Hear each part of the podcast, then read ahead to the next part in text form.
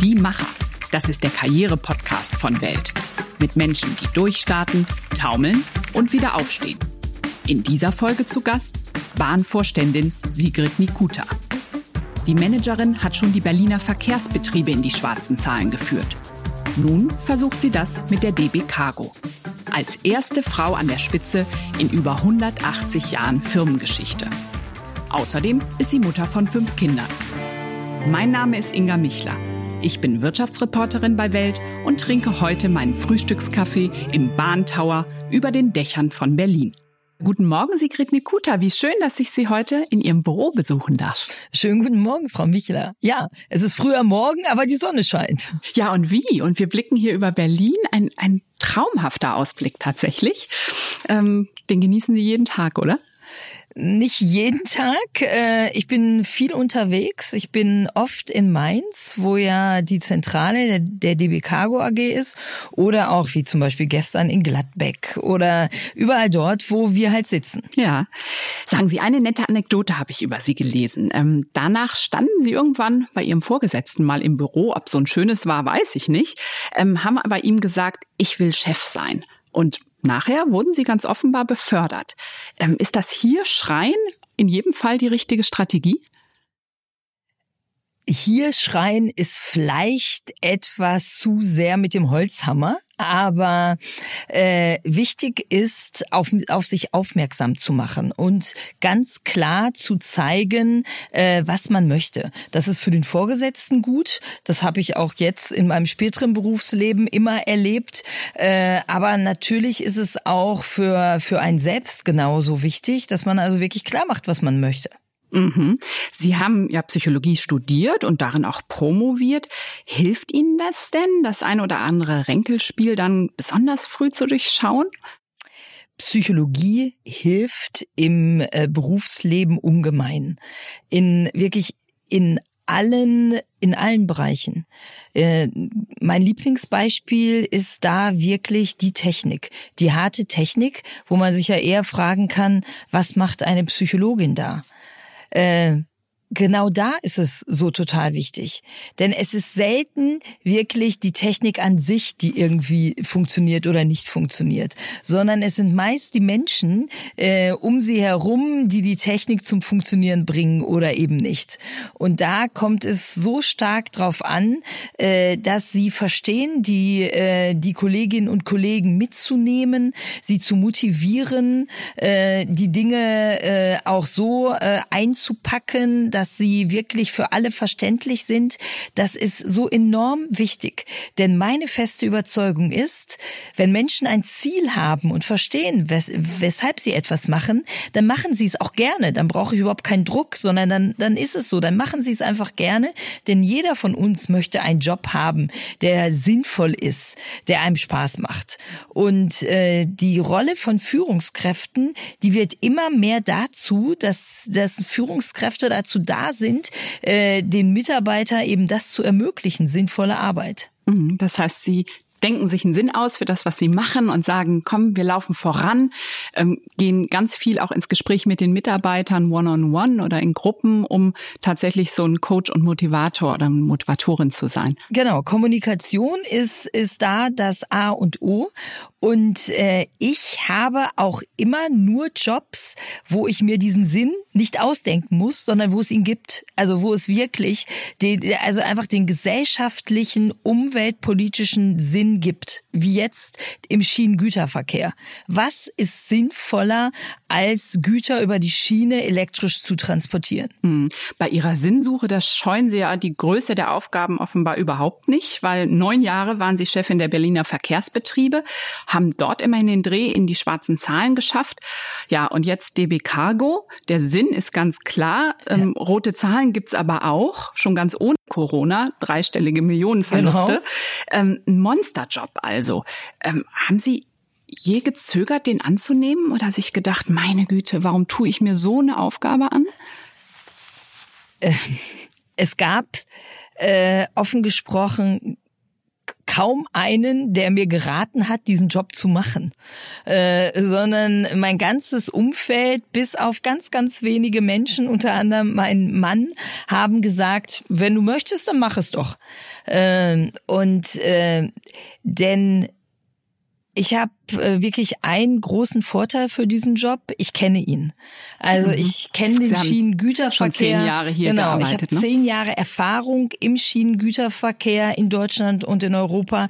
Da gibt's relativ wenige, die das haben. Und dann habe ich eben die Erfahrung bei der BVG im Managen schwieriger Aufgaben, äh, auch mit vielen Mitarbeiterinnen und Mitarbeitern, auch an dieser Schnittstelle zur Politik, so dass ich glaube ich ganz gute Voraussetzungen habe habe.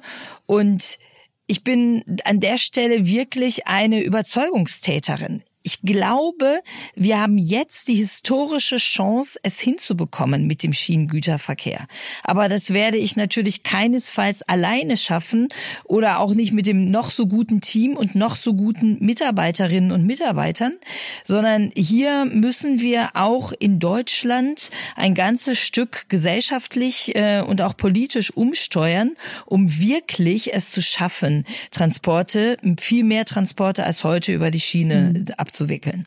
Ja, mit Ihrem neuen Job sind Sie ja nun wahrlich auch anfangs keine offenen Türen eingerannt. Zumindest war zu lesen, dass Bahnchef Lutz und auch Ihr Vorstandskollege Pofalla nicht so richtig für Ihre Besetzung waren. Sie sind trotzdem gekommen. Wie dick ist Ihr Fell? Also äh, das Gute, auch wenn Sie Journalistin sind, ist, dass nicht alles stimmt, was in den Zeitungen steht, ne? äh, sondern äh, ich fühle mich hier durchaus sehr willkommen. Äh, die Größe der Aufgabe ist enorm, das wissen auch die Kolleginnen und Kollegen. Und äh, wir sind auch im Bahnvorstand wirklich ein sehr heterogenes, äh, spannendes und ich glaube auch sehr gutes Team. Mhm. Könnte es ja sein, Sie sagen, das stimmt so nicht, dass da, äh, dass da Widerstand gegeben habe. Aber man konnte dann auch lesen, na ja, vielleicht fürchten die beiden um ihren Plan, dass der eine den anderen beerben könnte 2022, wenn der Term von Herrn Lutz ausläuft, ähm, weil Sie ja grundsätzlich auch als Chefin von dem Ganzen bereitstehen würden, oder? Ich, äh, ich, äh, äh, ich lese immer sehr amüsiert äh, diese ganzen äh, tatsächlich Spekulationen. Äh, manchmal machen wir das auch zusammen und gucken uns das an und amüsieren uns darüber, denn das ist überhaupt nicht die Fragestellung, die, äh, die es zu diskutieren gilt. Weil ich sag mal, wir hatten, äh, wir haben jetzt als Deutsche Bahn wirklich die Chance, äh, die Verkehrswende, die Mobilitätswende zugunsten der Umwelt zu machen. Und äh, das ist alles andere als selbstverständlich und kein Selbstläufer. Gerade im Güterverkehr sind die Rahmenbedingungen, die wir in Deutschland haben, so extrem äh, straßenfreundlich, äh, dass wir uns hier echt was überlegen müssen. Mhm. Sie haben mal gesagt, kleine Frauen werden permanent unterschätzt. Passiert Ihnen das heute immer noch, dass sie unterschätzt werden? Ich glaube, das stimmt. Kleine, äh, kleine Frauen, ähm, das werden immer unterschätzt. Äh, das lässt sich auch äh, entwicklungsbiologisch erklären, äh, dass äh, so ne große, große kräftige Männer werden eher überschätzt, kleine Frauen eher unterschätzt. Aber ne, es kommt äh, jetzt ja nicht mehr drauf an, wer kann am effektivsten gegen das Mammut kämpfen. Äh, das heißt, da spielt uns die Evolution auch ein Streich Streich in der heutigen Zeit. Und ähm, Mittlerweile passiert es mir deutlich seltener, aber manchmal merke ich es schon noch. Ne? Wenn dann so ein äh, zwei Meter Mann irgendwie äh, großkräftig neben mir steht und ich, dass dann die Gesprächspartner, man merkt richtig, wie irritiert sie im ersten Moment sind. Äh, wenn, wenn dann zum Beispiel klar wird, dass ich aber die Chefin bin. Hm. Das kann ich mir vorstellen. Dann stehen ja. Sie da. Oder wenn Sie in den Raum reinkommen, nun inzwischen sind Sie bekannt. Also da würde jetzt genau. keiner mehr glauben, Sie bringen den Kaffee oder so. Also so weit geht's dann nicht. Aber vielleicht in Ihrer Vergangenheit ist das schon häufiger vorgekommen, dass man gedacht, oh, ist die nette Praktikantin oder so. So, das, das, das ist schon mal, äh, das, das ist schon mal vorgekommen. Wir hatten auch mal die Situation, das war noch bei der BVG, dass ich mit meinem Straßenbahnchef irgendwie äh, auf einer Veranstaltung war und dann irgendein anderer älterer, älterer Herr ganz jovial zu dem, zu meinem Straßenbahnchef sagte, ach Mann, bringst du heute deine neue Sekretärin mit? Und Sie haben drüber weggelächelt. Ich habe, äh, sag mal, da, das ist, ne, die Peinlichkeit ist ja, war ja dann auf der Seite des Herren, ne, als er dann sagte, nee, du, das ist meine neue Chefin. ähm, ein Klischee über Frauen in Führung ähm, heißt, dass sie den Konsens lieben würden, vielleicht ein bisschen zu sehr. Sie dagegen, habe ich gelesen, betonen immer wieder, dass Geschwindigkeit beim Entscheiden so wichtig ist. Im Zweifel, wenn sie entscheiden müssen, Tempo oder Konsens, dann Tempo? Tempo absolut. Ich glaube, ich glaube, das ist ein Vorurteil mit dem Thema Frauen und äh, Konsens. Äh, vielleicht auch ein bewusstes Vorurteil, äh, denn äh, Konsensentscheidungen sind gut aber nicht alle Entscheidungen gehen eben im Konsens. Ne? Wenn Konsens geht, ist es schön. Wenn es keinen gibt, muss entschieden werden. So und dann muss schnell entschieden werden. Und da erlebe ich Frauen als deutlich schneller und entscheidungsfreudiger, muss ich ganz klar sagen. Mein persönliches Erleben ist hier, dass Männer eher noch eine Runde und noch eine Runde und man kann ja noch mal Informationen sammeln. Äh, natürlich ist jede Entscheidung nur so gut, wie man zu dem Zeitpunkt die Informationen hatte. Äh, und da äh, muss man muss äh, muss man sich auch relativ sicher sein, ne, dass dass man hinreichend Informationen hat. Aber ich kann und das ist, sind wir den Mitarbeiterinnen und Mitarbeitern als Führungskräfte einfach auch schuldig. Ich kann Entscheidungen nicht ewig schieben. Ich muss, ne, wenn, wenn der Punkt da ist, schnell und konsequent entscheiden. Ich muss dann aber auch zugeben, wenn diese Entscheidung nicht so optimal gewesen ist äh, und nicht versuchen, diese dann zu heilen. Ja, und, und, dann sagen, okay, jetzt entscheiden wir anders. So, andere und da Grundlage, glaube andere Entscheidung. ich, bin ich eine Anhängerin von Pareto und sage, ne, also 80 Prozent der Entscheidungen müssen sitzen äh, und ich glaube auch, dass das das passt. Ne? Mein, meine persönliche Erfahrung ist definitiv so und äh, schnelle Entscheidungen sind wichtig, zunehmend wichtig äh, und auch die offene Kommunikation darüber. Ist denn diese Konsensschleiferei, von der Sie sprachen, der auch gerade besonders Männer erlegen sind, ist denn das eine besondere Krankheit auch in einem Staatskonzern, der ja von vielen Gremien, vielen politischen Entscheidungen auch abhängt, wo Dinge vielleicht per se langsamer laufen, zumindest als in einem Start-up, aber vielleicht auch in einem privat ähm, geführten und in Eigentum befindlichen Unternehmen? Ich glaube, dass es da äh, überhaupt keine Unterschiede gibt, äh, sondern ich glaube, die Unterschiede hängen eher von der Unternehmensgröße und der Unternehmensstruktur ab. Also wenn ich mir andere Großkonzerne angucke, börsennotierte Großkonzerne, äh, dann, dann ist es da nicht anders, als es, äh, als es bei der Bahn ist oder äh, als es bei der BVG war. Äh, ich, will, ich glaube tatsächlich, äh, dass man, dass manchmal die, diese Struktur einfach auch auch große Vorteile hat, äh, im, im, öffentlichen Interesse wirklich zu arbeiten äh, und Natürlich ist die Kultur eine andere wie in einem Start-up, aber jetzt gerade in den Corona-Zeiten sehen wir, äh, dass äh, große Unternehmen natürlich auch extrem viele Vorteile haben. Zum Beispiel? Ja, zum Beispiel, ich sag mal, die, äh, die, die Möglichkeiten auch gegenzusteuern, die Möglichkeiten auch mit den Erfahrungen, auch in Krisensituationen, die jetzige Krise zu bewältigen. Das haben, das, da sind Großkonzerne natürlich ein ganzes Stück äh, auch einfach kleineren Start-ups überlegen, einfach aufgrund der historischen Erfahrungen. Mhm, mh. Wenn man so sich die Station ihrer eigenen Karriere anguckt, dann ging es natürlich die ganze Zeit Zeit vor allen Dingen aufwärts. Also sie waren verschiedenen Positionen bei der DB Cargo, dann wurden sie Chefin der Berliner Verkehrsbetriebe und jetzt sind sie im Bahnvorstand. Gab es im Rückgang, äh, im Rückblick sowas wie Scheitermomente, von denen Sie sagen würden, oh, das würde ich heute so nicht wieder machen? Natürlich. Ähm, ich sag mal, in Lebensläufen werden ja nur die objektiven Stationen dargestellt. Äh, ich glaube, in jeder Karriere gab es Momente des Scheiterns. Das gehört einfach dazu. Es gab Momente, wo man, wo ich mir auch sicher war, oh, jetzt hast du echt eine Entscheidung getroffen, die nicht so richtig gut war. Ähm, auch für auch für mich persönlich. Ähm, ich weiß wie heute, als ich irgendwie am 2. Februar eines Jahres, es war es es war kalt, es regnete und ich stand ganz alleine in Duisburg und dachte mir, was hast du getan? Wieso bist du nach Duisburg gegangen? Was haben Sie in Duisburg gemacht? Äh, Duisburg war, das DB war mein Cargo? Einstieg bei DB Cargo. Ach, ich war lange im, hm. Kon ich, im Konzern der Deutschen Bahn, in der ja, Konzernzentrale. Und der Duisburger Bahnhof, den kenne ich. Ich hatte mein genau. Praktikum da gegenüber und es ist deprimierend. Und ich also. war, und dann habe ich mir überlegt, ähm, ich möchte richtig in das Kerngeschäft der Bahn, mhm. da wo es richtig äh, brummt äh, und gerne in einer in, in dem Bereich, wo wo es auch echt am herausforderndsten ist. Und das war der Schienengüterverkehr, das war DB Cargo damals.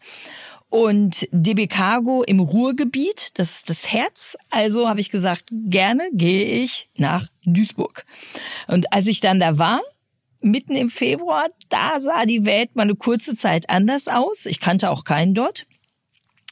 Und äh, ich glaube aber, dass es immer richtig ist, die eigene Komfortzone zu verlassen. Mhm. Ich bin mhm. ein tiefe, eine tiefe Anhängerin des Spruchs, man soll gehen, wenn es am schönsten ist. Äh, und äh, wenn es zu bequem wird, erst recht. Ja, und Sie waren offensichtlich auch nicht so eine ganz bequeme Mitarbeiterin. Sie haben nämlich Ihren Chefs die Meinung gesagt. Schon mal ganz schön deutlich. Einen gab es offensichtlich, der konnte das nicht vertragen. Da muss so ein Satz gefallen sein, so in der Richtung, ich werde sie vernichten. War es ein Fehler, mit dem so zu reden? Also der hat das zu ja. Ihnen gesagt. Sie also haben vorher die genau, Wahrheit gesagt. Der, so der, der, der, Satz, der Satz ist äh, tatsächlich äh, so gefallen. Äh, Im Nachhinein war es kein Fehler, so mit ihm zu reden, weil die Situation wirklich ernst war. Aber ich hätte es deutlich feinfühliger machen müssen und deutlich besser vorbereiten müssen. Sie haben kritisiert, was haben Sie seine seine Art mit Mitarbeitern, mit anderen genau, Mitarbeitern ihn, umzugehen? Genau, ich habe ihn, äh, es war wirklich nicht nicht mehr tragbar aus meiner Sicht, weil er ähm, schrie oder und ich habe und das passiert ja häufig. Man sammelt dann die Dinge so lange in sich an, bis man sagt, so, jetzt geht's aber nicht mehr weiter. Und natürlich musst du es viel, viel früher thematisieren, viel feinfühliger machen, um dem anderen auch eine Möglichkeit zu geben, äh, das positiv für sich zu sehen und auch als Hilfestellung zu sehen. So, das war definitiv ein Fehler, den ich damals gemacht da habe. Da hatte sich so, viel Wut aufgestaut, so dass es ihm so vor die Füße genau gekippt zu machen. Haben. Äh, mhm. äh, aber äh, am Ende war es dann, war's dann doch richtig, weil es dann den Trennungsprozess zwischen uns massiv beschleunigt hat. Also sie mussten äh, sich einen anderen Job suchen genau. oder und, musste er dann gehen? Nein, es ist ne, also äh, ich habe mir dann schnellstmöglich einen anderen Job gesucht, was er, was dann auch immer möglich ist. Ja, ja, Wahnsinn. Ja, Chefin und Chef sein muss man wollen, heißt es ja immer wieder und sagen Sie auch. Woran machen Sie denn fest bei Ihren eigenen Mitarbeiterinnen und Mitarbeitern, ob Sie jemandem eine Führungsaufgabe zutrauen? Das das ist äh, ein, ein Thema, was wirklich enorm wichtig ist. Denn es gibt unglaublich viele Menschen, die sagen, also ich möchte natürlich Führungskraft werden äh, oder implizit eigentlich möchte ich irgendwie äh, Karriere machen und gerne mehr Geld verdienen, als ich heute verdiene. Das ist oft äh, tatsächlich, das Letzte ist oft ein Stück weit die wahre Motivation, weil Führungsverantwortung hat eine Menge mit Verantwortung zu tun. Das hat etwas damit zu tun, dass man sich aus einer gewissen Komfortzone, wo man, in der man viele Kolleginnen und Kollegen Kollegen hat, mit denen man sich auf gleicher Ebene austauschen kann, eben heraushebt und einen Schritt weitergeht. Äh, und das ist überhaupt nicht jedermanns Sache. Und das ähm, ist so, davon bin ich überzeugt, äh, das ist etwas, äh, da, darauf muss man sich auch erstens ein Stück vorbereiten äh, und zweitens muss äh, die Person dann auch bereit sein, die Härten, die damit verbunden sind. Und es sind Härten damit verbunden, weil es dann auch negative Entscheidungen gibt. Man muss auch Menschen sagen, nee, so geht es nicht. Ne? Äh, mach die Sachen anders und ich kontrolliere, dass du sie anders machst. Äh, oder, ne, also auch wirklich da richtig durchgreifen. Äh, diese Härte muss man auch ein Stück weit mitbringen und darf dann auch nicht daran verzweifeln, weil es gibt also auch zu nett ist nicht. Ja, zu zu nett, zu konsensorientiert. Äh, da sind wir wieder am Anfang des Gesprächs. Zu nett, zu konsensorientiert hilft da nicht. Es geht um Zielerreichung. Führung ist eben eine wirklich eine soziale Aufgabe zur Erreichung gemeinsamer Ziele. Mhm. Äh, mit allem, was dazugehört. Das heißt, jemand von dem, dem Sie zutrauen, tatsächlich eine Führungsaufgabe zu übernehmen, der muss auch nicht oder die muss auch eine Toughness mitbringen. Absolut. Also absolut, weil am Ende geht es darum, die Ziele zu erreichen und nichts anderes. Hm. Wie tough muss man denn sein, was sozusagen die Verschmelzung von Privatem und Arbeit angeht? Da ist es ja oft nicht so einfach, Grenzen zu ziehen. Und das ist ja tatsächlich heute für viele eine, eine Frage, will ich das überhaupt? Will ich überhaupt in Führung gehen?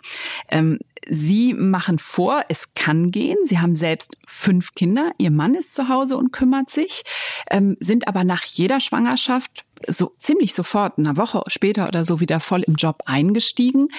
Ähm, setzt das ihre direkten Mitarbeiter in der Form unter Druck, weil die Erwartungshaltung ist, mein Gott, geht doch, ob Vater oder Mutter, ist mir egal. Hauptsache, der Job läuft hinterher wieder rund. Mhm.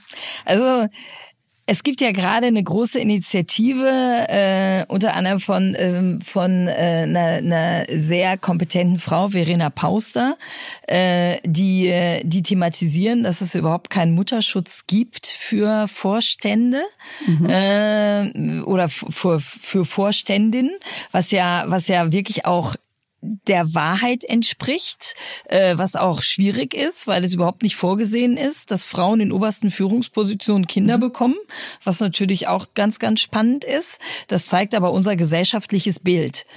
Und einer der Vorwürfe, den ich oft zu hören bekommen habe, ist, äh, dass ich ein schlechtes Vorbild sei für andere Frauen, weil ich sie unter Druck setze, äh, weil ich eben nach meinen Kindern quasi oder ich habe einfach mit meinen Kindern weitergearbeitet, so würde ich es nennen, ne? weil ich das als integralen Bestandteil meines Lebens sehe, ein Kind zu bekommen und nicht etwas, jetzt bekomme ich ein Kind, jetzt mache ich das nächste, jetzt mache ich das nächste, sondern ich mache das, es, es geht auch parallel. Das ist meine feste Überzeugung. Äh, und deshalb äh, ist, ist meine Meinung, jeder oder jede muss es irgendwie für sich entscheiden, wie das optimale Lebensmodell aussieht. Ich finde, es und würde es immer genau so machen. Es ist für mich das Richtige, weil es mich tierisch unter Druck setzt. Äh, wenn ich zu Hause bin, meine in, in der Firma passieren alle möglichen Dinge und ich weiß es nicht oder kann nicht mitentscheiden. Das ist für mich Stress. Für mich ist kein Stress, ein Baby auf dem Arm zu haben und dabei zu entscheiden. Okay. das ist äh, das ist auch sehr sehr personenabhängig, aber das ist für mich völlig normal und äh, ich, das, ich kann da auch in der Situation äh, einfach beides äh, machen. Ja, man muss dazu wissen, ihre Jüngste ist erst vier, also es genau. ist noch nicht furchtbar lange Nein, her, da hatten sie ein Baby auf dem Arm. Genau, und ich war, ich kenne immer die überraschten Blicke, äh, wenn ich äh, zum Beispiel am Wochenende auf irgendeiner Veranstaltung ins, in, ich erinnere mich da an eine Veranstaltung im Hotel Adlon, äh, sehr ehrwürdige Veranstaltung und ich kam da rein äh, mit meinem Baby auf dem Arm wo mich alle angeguckt haben, als wer hätte ich wer weiß was gemacht. Äh, dabei weiß jeder, der Kinder hat, gerade wenn sie ganz klein sind, dann sind sie ganz ruhig. Das ist ganz ohne weiteres miteinander zu kombinierbar. Ne? Das Baby wird da nicht wer weiß wie rumschreien. Wenn es nicht gerade Hunger hat. Genau. Und wenn es nicht gerade Hunger, wenn es Hunger hat, gibst du ihm was zu essen. Es ist relativ einfach die Welt an der Stelle. So, deshalb, äh, ich finde, es ist gut zu kombinieren. Mich stresst der Anspruch, dass ich die Welten trennen muss. Äh, also, und, und Sie würden deswegen auch für einen Mutterschutz für Vorstände, das wäre nichts, wo Sie sagen würden, das muss jetzt her. Doch, es muss her. Es, es muss die Möglichkeit geben. Mhm. Ne? Das, äh, da, davon bin ich fest überzeugt. Was, äh, was ich schwierig finde, ist, dass in dieser Mutterschutzfrist es ja verboten ist, dem Unternehmen die Mitarbeiterin zu beschäftigen.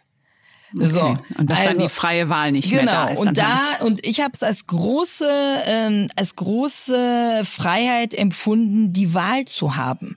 So ne, aber rein rechtlich hätte ich diese Wahl ja gar nicht gehabt. Ja. Ich hatte nur immer Arbeitgeber, äh, die gesagt haben, natürlich fänden wir es jetzt völlig in Ordnung, wenn sie auch nicht da wären. Mhm. Aber auch mit einer Mitarbeiterin oder einem Mitarbeiter, der wählt, nee, ich möchte jetzt drei Monate Auszeit, auch damit können sie leben und find kriegen ich, das find organisiert. Ich, äh, Finde ich völlig, äh, finde ich völlig in Ordnung. Da gibt es unterschiedliche Modelle und jeder muss das für sich Beste finden. Mhm. Ähm, wie wichtig ist es für Sie oder war es auch für Sie in Ihrem äh, Aufstieg, dass Frauen sich gegenseitig beflügelt haben? War das ein Thema oder gab es schlicht überhaupt gar keine auf Ihrem Weg? Am Anfang meiner Karriere gab es wirklich extrem wenig Frauen. Äh, ehrlicherweise fällt mir das erst in der Rückbetrachtung so richtig auf. Denn es gab natürlich immer starke Frauen, die auch ein Stück weit ein Vorbild für mich waren, aber es gab zahlenmäßig so wenig Frauen. Also äh, das hat sich dann geändert, äh, glücklicherweise in den weiteren Karriereschritten. Und als ich nach Berlin kam zur BVG, äh, waren es die wirklich erfolgreichen und starken Frauen in dieser Stadt, die mich wirklich richtig unterstützt haben. Da war wirklich ein Netz auch von ah, genau. städtlichen Betrieben, die genau. alle von Berlin Frauen geleitet es, wurden. Gab ne? es ein Netzwerk, zum Beispiel äh, Vera Gede Butzlaff, die mhm. damals die mhm. Berliner Stadtreinigung geleitet hat, Dagmar Reim, die die, die Intendantin des RBBs war und äh, die haben mir wirklich, äh, haben mich wirklich ein Stück an die Hand genommen und mir die Do's and Don'ts in Berlin beigebracht, mich auch äh, aus der ein oder anderen Situation wieder rausgeholt, wenn ich politisch in ein Fettnäpfchen getreten bin. Ähm, und äh, ich wirklich, ich weiß gar nicht, ob sich meine äh, mein Werdegang in Berlin so entwickelt hätte, wenn ich die nicht gekannt hätte. Ja, Wahnsinn. Und inzwischen gibt es tatsächlich auch Netzwerke, die bundesweit versuchen, genau so zu agieren. Äh, Generation CEO ist so eines, wo sich Top-Managerinnen zusammenschließen. Ähm, wie sinnvoll finden Sie solche Netzwerke? Netzwerke sind wirklich sinnvoll. Äh, ich glaube, man muss zwei Arten von Netzwerken haben. Äh, einerseits genau diese Netzwerke als Frau noch sage ich, die genau dieses machen, Unterstützung, sehr gezielte Unterstützung von anderen Frauen in Position. Äh, und man braucht aber auch die gemischten Netzwerke. Die gemischten Netzwerke in seiner Branche äh, oder in seiner Stadt, weil da natürlich häufig dann auch nächste berufliche Schritte vorbereitet werden. Ich habe gestern gerade irgendwie ein Interview mit jemandem gelesen, der gesagt hat, äh, zum Beispiel die Arbeit in Verbänden. Äh, da sei es unglaublich schwierig, Frauen zu gewinnen, die sich dafür interessieren. Mhm. Weil die sagen nicht das auch noch. Diese, noch eine und Verbandssitzung. Häufig ist es eben auch so, dass diese Verbandssitzungen äh, sehr, äh, sehr zeitintensiv sind und äh, Frauen dann häufig unter Effizienzgesichtspunkten abwägen, was ist jetzt effizienter, meine Arbeit hier zu machen oder dort zu sein äh, und sich dann für, das, für, äh, für die konkrete Arbeit entscheiden. Ist nicht so sehr klug nachvollziehbar, ja. aber mhm. unter Netzwerkgesichtspunkten nicht so gut. Mhm. Ich erlebe auch oft Frauen, die sagen, ja, ich arbeite jetzt so viel, ich mache so viel, deshalb habe ich keine Zeit, ähm, noch zu dieser Abendveranstaltung zu gehen oder ähm, mittags mal ein Lunch mit in einem Kreis zu machen. Sehr nachvollziehbar, aber nicht die richtige Entscheidung. Ja, und Sie sind nie in der Versuchung, so einen Abendtermin zu schlabbern. Ich meine, es ist jetzt um acht Uhr hier morgens, haben wir in der Morgensonne angefangen. Und Sie haben erzählt, Sie hatten schon zwei Termine vorher. Ja. Ähm, Das heißt, Ihr Tag geht um sieben los und Sie gehen aber trotzdem noch zum Netzwerken zu einem Abendtermin und denken, schlafen kann ich auch am Wochenende oder? Ja, ähm, es, es Genau so ist es. Sie, sie müssen, äh, und das ist meine wirklich feste Überzeugung, äh, natürlich äh, genau selektieren, äh, wo sie hingehen äh, und was wirklich wichtig ist. Aber ich würde, meine Empfehlung ist immer, es zu machen. Ne? Und wirklich äh, da ganz, ganz aktiv zu sein, das ist so wichtig aus, aus Netzwerkgesichtspunkten, aber auch äh, aus persönlichen Gesichtspunkten. Denn manchmal bewegt man sich ja in so einer beruflichen Blase. Man trifft nur Kollegen, man, man ist in der Branche äh, äh, miteinander eng verdrahtet, aber es gibt ein Leben außerhalb der Branche. Und das ist so wichtig, dass man auch da aktiv ist. Und da muss man aber auch ganz schön umstellen können von diesem effizienten Tagesablauf, zack, zack, zack, entscheiden zu, ich sitz da abends vielleicht an der Bar oder in der Runde und sitz und sitz und drehe mich nochmal um das Gleiche und es wird überhaupt nichts entschieden und ich gucke auf die Uhr und weiß, oh, noch eine Stunde Schlaf weniger und sie bleiben sitzen. Also so denke ich nicht. Mir macht das totalen Spaß. Also mir, also ich genieße es, äh, solche gerade Abendtermine zu haben, Diskussionen mit vielen Leuten. Äh, das ist auch ein idealer, wirklich auch eine, eine Kompensation für den Tag. Und es ist so wichtig, äh, eben auch hier die, die Kontakte zu haben, die Diskussionen zu führen. Das ist äh, entscheidend auch für die, für den beruflichen Alltag. Mhm. Und Ihre Familie sieht's Ihnen nach? Äh, das ist ein gewisser Spagat äh, der, den, den es einfach, den es einfach gibt. Äh, ich versuche auch einzelne Abende zu Hause zu sein. Ich habe früher immer gesagt, an zwei Abenden die Woche bin ich zu Hause. Äh, dann konnten meine Kinder das auch in der Zeitung lesen und haben es mir immer vorgehalten äh, ne? und haben dann immer vorgezählt, so, wo ist denn wo ist denn diese Woche, äh, de, ne? wo sind denn die zwei Abende? Deshalb bin ich davon jetzt abgegangen, das zu sagen. Äh, weil, weil ich es in der Realität oft eben nicht schaffe. Ich versuche aber, wenn ich zu Hause bin, dann wirklich auch die Zeit mit meiner Familie zu verbringen. Ich habe dann also keine weiteren Hobbys mehr. Mhm. Und heute sind Sie ja selbst in der Position, wo Sie Karrieren machen können. Ähm, achten Sie da besonders auf junge Frauen? Das mache ich. Äh, das finde ich enorm wichtig und auch mit aller Deutlichkeit. Also ne, ich, also ich, ich fördere sehr sehr bewusst äh, sowohl Frauen als auch Männer, aber mit dem Wissen, dass Frauen es auf dem Karriereweg definitiv schwerer haben werde, äh, bereite ich die die Frauen auch noch mal ein bisschen anders vor. Wie anders? Ich sage denen eben, so du musst jetzt dahin gehen. Ne? Also da, diese Termine sind wichtig, da gehst du jetzt hin. Und du machst den Mund auf. Ja, aber das machen doch so viele und da ist doch ne. Egal, du machst den Mund auf. Bis hin zu, äh, da bin ich vielleicht ein bisschen old-fashioned, äh, bis hin zu, nein, du ziehst kein geblümtes Kleid an auch wenn es jetzt gerade modern ist, du ziehst bitte einen dunkelblauen Hosenanzug an. Das kann man ein bisschen restriktiv finden, aber ich kenne die Kraft des Unbewussten.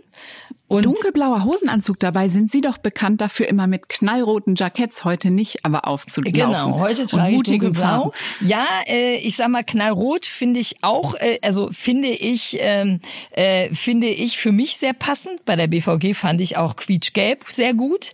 Ähm, aber wäre es mein Ratschlag für eine Frau, die sich heute äh, in der Mitte der Karriereleiter befindet? Nein, wäre es nicht. Äh, sondern ich habe auch relativ lange gebraucht, bis ich ähm, bis ich äh, dazu gefunden habe äh, und mir klar wurde, wie wichtig auch eben die Außendarstellung ist. Okay, heute tragen Sie coole Lederjacke ähm, und sagen, das ist auch durchsetzungsstark und ich traue mich auch zu bunten Farben. Auch das dann Teil der Außendarstellung. Genau. Mhm. Vielleicht ganz zum Abschluss. Also eins haben Sie jetzt gesagt, der Auftritt, das auch reden wollen, tatsächlich ähm, teilnehmen wollen an solchen Meetings. Haben Sie noch andere wichtige Tipps an junge Menschen, die im Konzern Karriere machen wollen? Ja, ähm, ich glaube, im Konzern, im Start-up, im Mittelstand, das unterscheidet sich am Ende gar nichts, äh, gar nicht so, äh, wie man wie man immer denkt. Die äh, die äh, Tipps sind eigentlich immer die gleichen. Natürlich kommt es darauf an, dass sie einen guten Job machen. Das ist irgendwie die Grundvoraussetzung. Also wirklich auch gute Arbeit äh, abzuliefern äh, einerseits. Andererseits äh, muss die auch sichtbar sein. Also nur gut zu arbeiten, aber es nicht zu zeigen oder nicht darüber zu reden, ist eben auch nicht äh, Also gut arbeiten, das zeigen, was man gemacht hat, darüber zu sprechen, sich wirklich zu vernetzen in der jeweiligen Firma, Community, in der man, äh, in der man ist. Das sind wirklich ganz wichtige Voraussetzungen und äh, ich sage aber auch äh, eine gewisse Härte zu sich selber. Es ist nicht immer alles be super bequem. Ne? Äh, man muss auch mal die eher unangenehmeren Dinge machen, die eher unangenehmeren Entscheidungen treffen. Das gehört eben auf einem Karriereweg mit dazu. Frau Nikuta, ganz herzlichen Dank für das Gespräch. Ja, vielen, vielen herzlichen Dank. Das waren die Macher. Wenn es Ihnen gefallen hat, abonnieren Sie uns doch in den Podcast-Apps. Mein Name ist Inga Michler. Bis zum nächsten Mal.